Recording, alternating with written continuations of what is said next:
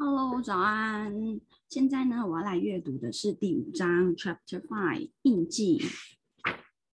印记呢，是我们过去的业力及行动、想法、欲望及记忆的潜伏轨迹。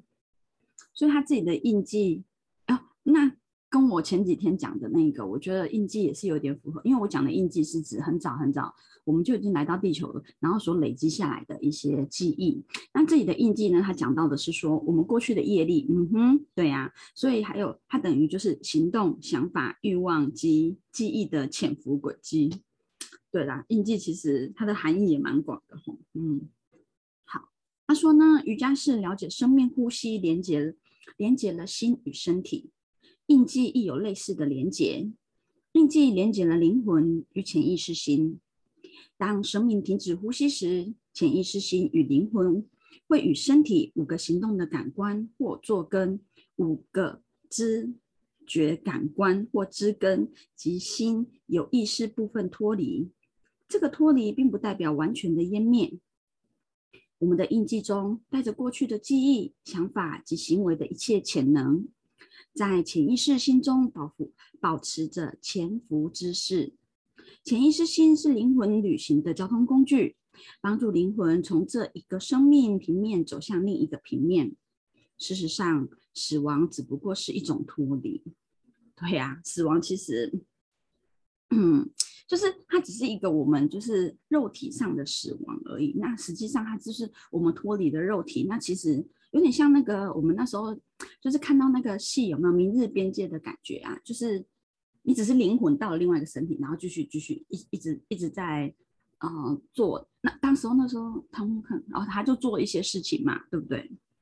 好，他说呢，只要灵魂依然使用着潜意识心及我们所及我们往事所有的善的恶行的储藏所。只要灵魂依然使用着潜意识心，潜意识心呢，就是我们注视，就是我们往事所有善德恶行的储藏所，我们往事所有的善德恶行的储藏所。哇，我们就无法摆脱业力的束缚。我们可以用一个比喻来阐明这个道理：风起时，它会把香味从另一个、从一个特定的地方或对象带走。尽管这香味的源头依然在原地，没有随风消逝。当我们离开身体时，所有记忆都以微妙形式被我们的潜意识、潜意识心带走，然后我们走向另一个存在的平面。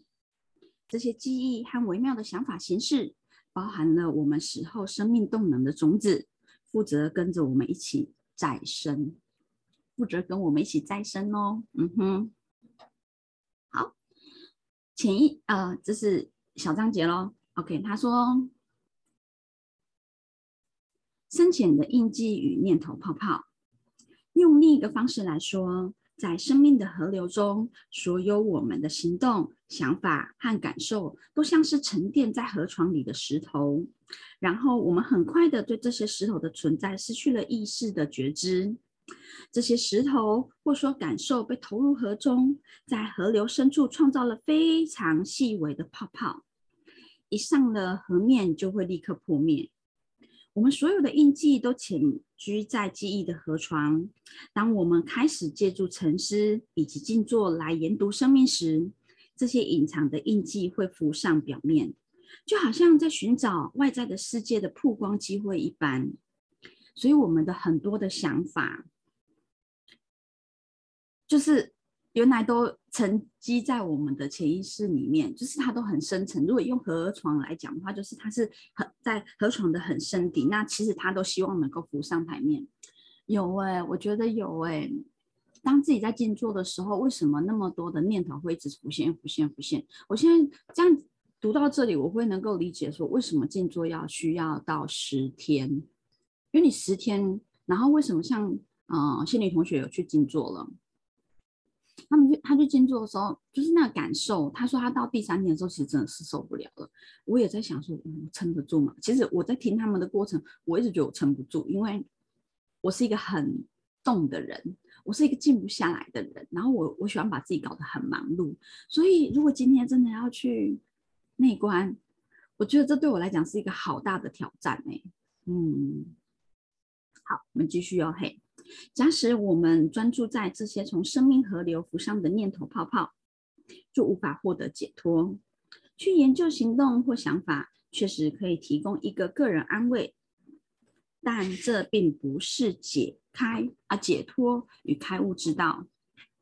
尽管他对一个人的了解，尽管他了解一个人的行动与想和想法有帮助，如果我们把焦点放在印记浮上的表面后的显化，而不去专注观察新的细微轨迹，哦，所以他这里有讲到我们要观察新的细微轨迹，所以我好像还没有观察到。他说这就也就是印记的潜伏形式。那么，想要得到救赎，简直就是天方夜谭。所以，我们要观察新的细微轨迹。嗯，他说，当一个学生收摄了感官，开始静坐，并让有意识心平静下来，他就会惊艳到自己浮上表面的念头泡泡。但是他并没有觉察到，所有这些泡泡实际上源自于心的河床，那里才是这些干扰之时平时的安顿处。念到这里的时候，我突然想到那个王一仁医师的那个书《静心的优雅节奏》。他其实我记得他那时候我在看的时候，他就讲一个，就是说，当你有念头出现的时候，你不用就不不起旁白，不下定论，你就让念头就这样子过去了。他那时候在讲这句话的时候，我其实一直在想说，哦，是这样。那我还是会不自觉一直陷入在说，对，像刚刚要起床之前，然后我。也放了那个慢慢老师的冥想那样子，我觉得在放的过程之中，我还是感，就我的脑袋一整个还是一直都在转，然后我就觉得有点点点点点点，但但是现在 读到这一段的时候，突然间觉得哦，也不点点点点点啊，就是说，呃，我太专注于在那个表面的东西了。嗯，好，OK，他经常抗拒着这些干扰，有时候会因为这些干扰而对自己感到感觉恶心。如果学生有耐心、有决心，能够将能够停止与这些念头缠斗，并开始去研究他们，这种研究需要谨谨慎的留心，好让这些升起的念头不会对学生产生负面的影响。如果学生练习去见证这些念头，但不认同这些出现在他面前的品质、图像、概念、幻想及幻觉，不受他们的引诱。那么他就可以保持不受影响。所以原来早上哎上一篇里面有讲到说，我们要学习不受他人影响。我我还讲说，哦这句话对我来讲这是一个好大的功课啊，因为我最近也觉得深深有感觉，觉察到我是一个好容易受人家影响的人哦。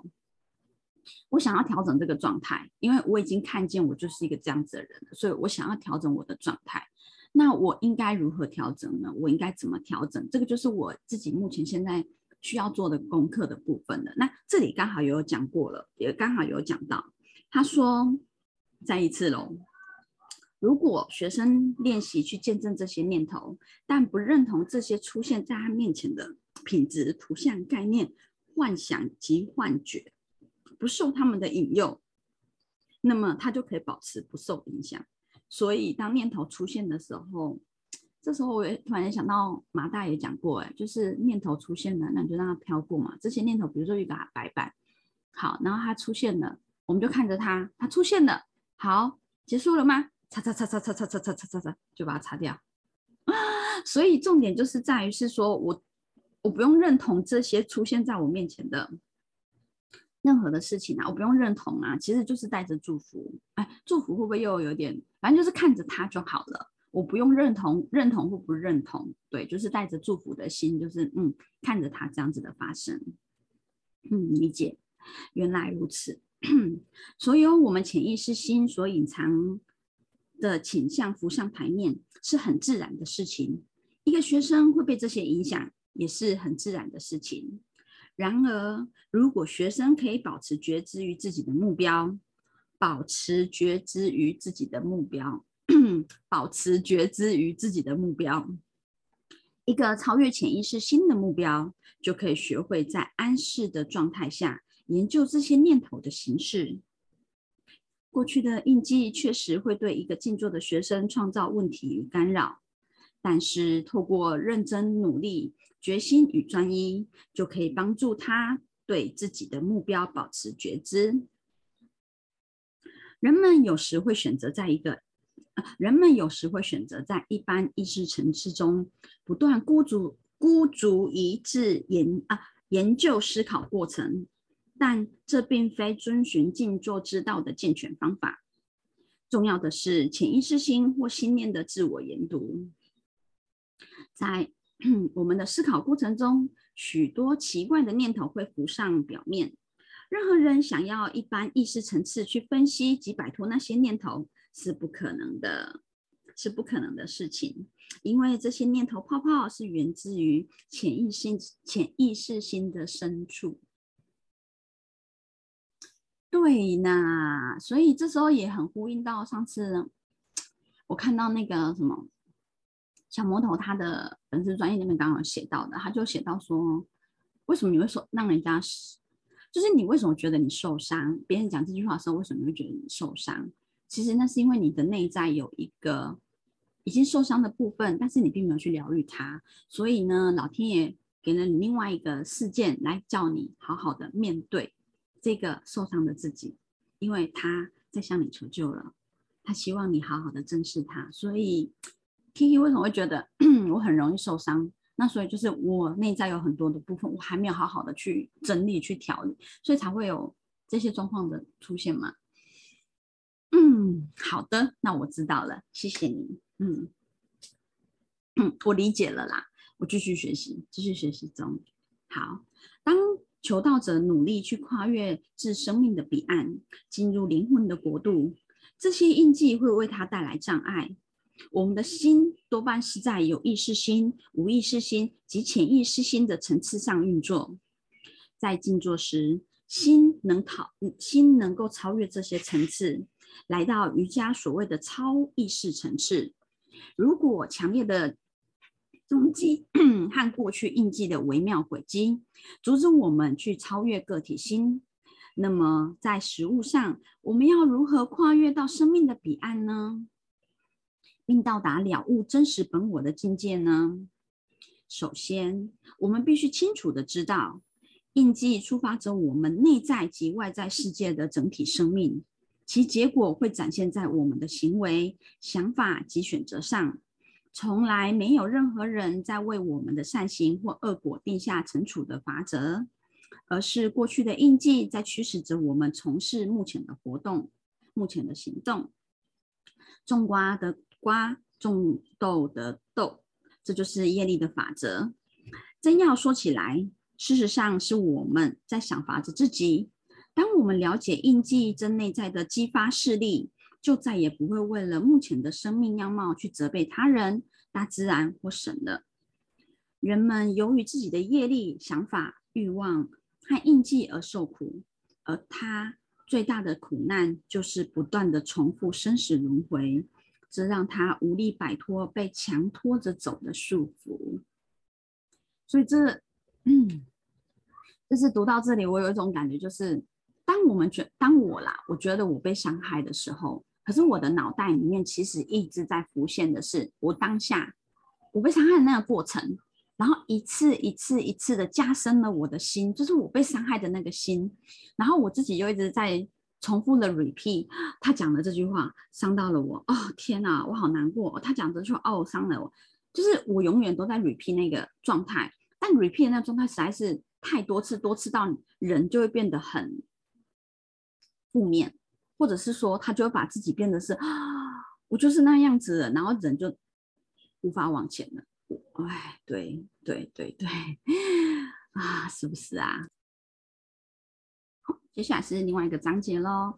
他说：“实际的解脱业力之道，人们经常喜欢分析人际关系的相关业力，尤其是那些与他们共同生活的人们。但那只是了解业力和业果的其中一个面向。业是我们自己创造的一种法则。一个人不可能在不造业的情况下活着。另一方面，一个人也确实不可能在不收成自己的业果的状况下活着。”一个人被迫必须收成业果，然后业果又激发他去创造新业，那么一个人如何从这些业力的束缚中获得自由呢？你看，嗯，OK，其实业就是业力嘛。这是我突然间讲到想到那个，我有一次问仙女同学说：“哎，数字九到底最主要代表的是什么？”哎，对耶，其实啊然后仙女同学说，他第一个反应就是业力。我那时候还想说，哈，为什么是业力？数字九为什么是业力？但实际上，因为数字九为什么它数字九已经是所有。就是不是说，就是数字零到九，它是九是最高境界的。那七八九，我们讲说那是跟神的关系，尤其是九九是在更高了，所以九就是一个，它那个大就是最高的那个神嘛。以数字来讲的话，那你看一个神，那既然神是为什么要来做这些东西？其实难怪说，呃，九的最高境界其实就是一个无我的付出，对，无私的成就他人。我那时候还对于这件事情就觉得，嗯。到底是什么？但现在读到这边，我真的会觉得说，哦，其实我们数字九就是有关于想到仙女们讲业力之外，那我也能够理解到说，哦，原来我们为什么有业？OK，好，业是我们自己创造的一种法则。OK，一个人不可能在不造业的情况下活着。另一方面呢，一个人也确实不可能在不收成自己的业果的状况下活着。一个人被迫必须收成业果，然后。业果又再次激发他去创造新业、新的业果、新的业。那么一个人到底真的要如何从这些业力的束缚中解脱？对呀，这也是我的我自己一直在卡住的地方吧。就是比如说，对于英文教学这个部分，我其实已经累了，我没有很想要再继续做英文教学这个工作，但我真的找不到一个适合我的方式。然后再加上，我觉得现在就是我卡在一个点，很重要点就是。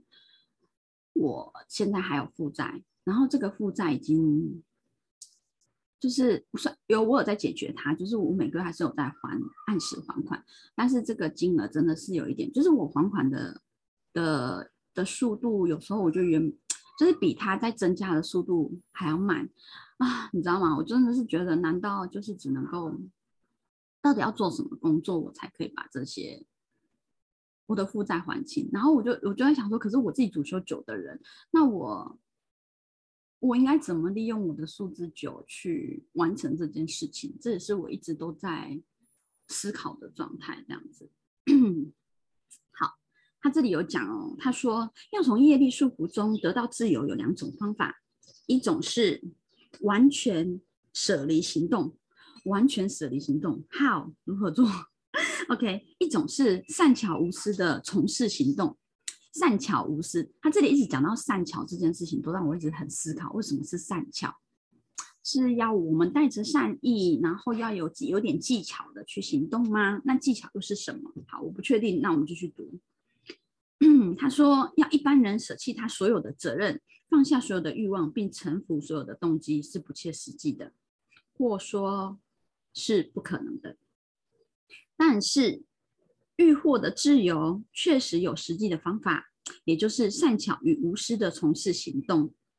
如此，那些行动就不再对他有约束力。善巧无私的从事行动，OK，善巧无私的行动之道，对大多数大多数人而言是实用的方法。少数非常幸运的人得以遵循舍离之道，他们踏上真知之道，不需要遵循行动之道。这世上的人们并非全都相同，有一类人可以从舍离之道中获益，另一类另一类人必须从行动之中行动之道中获益。哦，所以有人是舍哦，所以每这里讲到的是，应该每一个人他能够获到的方式都是不一样的，所以就是哪一个是适合我的方式，我其实。嗯，就数字学来说，我有一直我看着我自己的五大阶段的时候，我觉得我知道我的五能能力很强。五的能力是指说我要勇于面对未知，然后呢，多去接触陌生人，因为我的贵人其实都在远方。但现在的我就是把自己困在家里，我就是不想出去。我那种感觉很像是我自己的幼年数的四零四把我自己困住了。我就是想要有一个，我这也是我那一天。在思考的时候，我突然间冒出的一个想法，哎，原来我幼年啊，不是幼幼年更正，我的青少年数的适龄是，他在那边有点捣乱。捣乱的意思是说，他嗯，他觉得要遵循他的所谓的 SOP，一定要要按照他的方式去做，他认为这样才是对的。他的那个四的那个，就是我那时候我觉得我的四的能量很强，因为我没有一个，就是我天生我天生是没有事的嘛。就是我的生日里面我天生没有事，所以呢，我变成我后天要去学那个事。但在刚开始学的时候，我又只是一个学的不够精，就是我还没有说学到融会贯通，或者学到有一个自己属于自己能够理解的部分，所以我就会很阿爸。对啊，阿爸的就是希望大，因为我就是我就是王后啊，你们就是要听我的啊，所以我就是很阿爸，但是我没有好好去运用智慧。嗯，对，所以我有看到这一块，就是说我的四零四其实是挡关的，把我自己挡住了，因为我认为要有所谓的 SOP，对，所以 那现在知道了，看见了，我就告诉你，谢谢你让我看见你了，我真的看见你了，嗯，好，他说呢，舍离之道适合那些在知真知之道上已经稳固确立的人们。但这条道路并不适合其他人。对大多数人而言，行动之道是比较具有实用价值的选择。对，所以我觉得我的五的能量要发挥出来，就是我要去行动，行动，行动，行动，行动，行动，再行动。我相信我在行动的过程之中，我会有很多的想法，又呃又会不断的冒出来，所以其实是可以解决的。但就是嘿卡住了，好，没关系，四零四，谢谢你让我看见我卡住了，我看到你了。好，他说那些少数的幸运者已经培养了极度无止的态度，对享乐的欲望保持超然。他们的本质已然去除了执着，将自己的生命全然只奉献在真知的追求上，真理知识的追求上。他们舍离了所有的责任，只为了获得终极真理。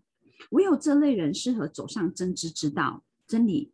知识之道为确保他们达到终极的目标，所有的行为和行动都是欲望的驱使，而欲望只是被印记所驱使。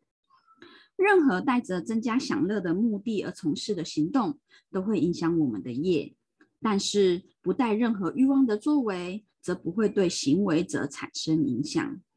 当我们放下有欲望激起激发的行动，这就称为舍离或自我节制，以及完全放下那些有欲望驱使的、徒增个人享受欲望算计的行动。因此，在舍离之道上，一个人必须抑制及放下个人的享受欲望。一个人踏在舍离之道上的人，并非放弃一切的行动，而是放下那些由享乐欲望所激发的行动。在舍离之道上。一个人不能放弃可以利益物、利益世间或对世界和平贡献的行动。由欲望驱使的行动意味着贪图享受，这是为了个人享受的自私欲望。没有人可以舍弃吃的欲望，或者其他为了维持生命的必要的行动。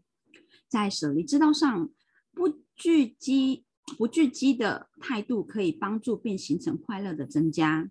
因此，在舍离之道上，没必要放弃一切的行为、行动和业，只是必须放弃那些由享受欲望所驱使的行动。研究印记的形成基础，也也将揭示一个人必须完成的工作本质。在仔细研究与生俱来的印记驱动后，借由执行一些职责或行动，一个人能够慢慢的横渡。虚幻的无名之河，顺着源自印记的强流流动，与印记强流抵抗或企图逃跑是不可能的。最好找对方向，顺流印记的流动流过去，借由执行属于自己的使命来游至彼岸。一个人应该永远不要因为困惑、情绪化或无知而放弃自己的责任，盲目的舍离。永远无法帮助求道者放弃自己的责任或行动，会导致悲惨。一个人需要一些必要的必需品来存活，因此为了生存，必须做出一些必要的努力。嗯，好，这是另外一个章节喽。他说，思考过程的三条道路，我们已经描述了思考过程如何促使行动的发生。我们的思考过程是基于欲望，而欲望是来自于印记。我们的思考过程基本上会游走在三条道路上，分别是惰性、动性及悦性。这是我们讲的嘛？对不对？嗯，惰性、动性、惰性、人性跟悦性。哦，就是那个宇宙三力嘛。OK，他说呢，当惰性主导行动时，一个人会变得怠惰、缺乏生气，并开始采取负面倾向。如此的怠惰状态是非常危险的。由动性，也就是人性所主导主导的行动，则会让人对于痛苦心生恐惧，让人停留在一种缺乏安全感及充满冲突的状态。嗯，这是痛苦的主要噪音。由人性主导的行动，经常会让人变得自私，自私则会则是自我束缚的主要原因。当我们执行由悦性主导的行动，不带有。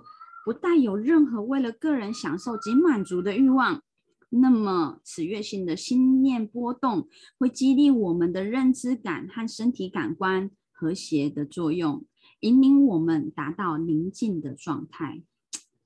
月性啊，对，好，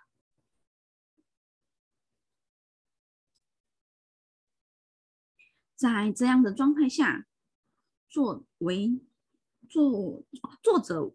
呃，作为者的行动不掺杂任何个人的享乐欲望动机，纯粹为了利他而愉快、完美的从事行动。为了他人的利益，我们应该放下的并非行动，而是行动的成果。而那个行动应该由新的月性品质来主导。只有当我们认真努力去引导心沿着月性大道走，避免踏上低等的惰性与动。性的道路，我们才有可能实现理想的行为模式。这里就很很像赛斯书里面一直讲的，就是利己、利人、利益众生。对，然后我发觉我自己的状态，对啊，这也是很数字九啊。数字九就是，作为 作者啊，作为者。的行动不掺杂任何个人享乐的欲望动机，纯粹是为了利他而愉快、完美的从事行动。我知道了，就是我看到这里，我突然懂了啦。原来我要做的是纯粹为了利他，纯粹就是为了要帮助别人而愉快、完美的从事行动。我是为了帮助他，那有没有？那就是他自己的了。哦。谢谢，谢谢四王明。嗯，好。然后呢，第三种品质，我们被称之为直性。OK，然后或音译为古纳。我们所有的行动、想法及动机，都是被这三种直性，就是惰性、人性及悦性所引导。我们可以把所有人分为这三个类别。月性的特性是光耀、光明、安静和宁静。我们常用白色来代表月性。人性的特质是充满了分别心与纷乱的活动与移动。我们经常用红色来象征它。惰性的特性呢是懒散及缺乏生气。我们经常以黑色或暗蓝色来代表黑暗的颜色来象征它。求道者应该逐渐摆脱那些由惰性。和人性主导的行动，最后让整个生命稳定在月性的基础上，借由建立月性与宁静，它净化了心，让情绪成熟，并开始以纯意识中心为冥冥想标的。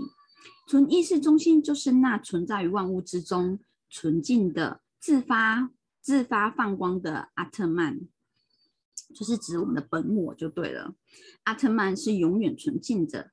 但心会被无知的灰尘遮盖，印记形成了心境上的尘埃。当心依然被尘埃遮盖，我们就无法在镜中见到那纯净的灵魂。是惰性跟人性的行动及想法形成了心境表面上的厚重尘埃、沉膜、尘埃都好。借由对我们在外在世界的一切行动保持觉知，无私的执行职责，以及放下享乐的欲望，我们可以不断的自我进化，进而洗净我们的心，看见心境中灵魂的倒影。如果我们是一，如果我们看见一根棍子，一半在水里，一半在水面上，它会呈现出一种断裂不断续的形状。同样的，我们的思考过程不容许我们见到灵魂的真实本质，除非我们能让思想河流的波动力量平静下来，否则无法看清灵魂的真正模样。静坐能帮助我们将那些受干扰的思考过程平静下来，帮助灵魂，帮助让灵魂显现。在静坐的更高境界中，求道者穿过幻象的迷惘，并进而超越。这就是人类生命的目标。哇哦！以上是第五章的印记。嗯，很棒，就是读这本书，一直读到第五章了，让我很有。很有感觉啦，就是说，嗯，我我有发觉，我我自己也是一个想要很想要外在展现的人，所以刚好现在这个时间这个当下，我觉得很棒，就是 我借由念书，其实说是念给，就是我我觉得我在念书的过程之中，一开始是觉得想要跟大家分享，可是我发现念到最后，最大受益者是我，因为我觉得我改变好多。不不是，嗯，改变哦，还没到改变，但是我的脑袋有在调整中。对，真的，谢谢，谢谢现在的科技，谢谢现在的一切，感谢你们，Namaste。好，第五章结束喽，谢谢大家，谢谢，拜拜。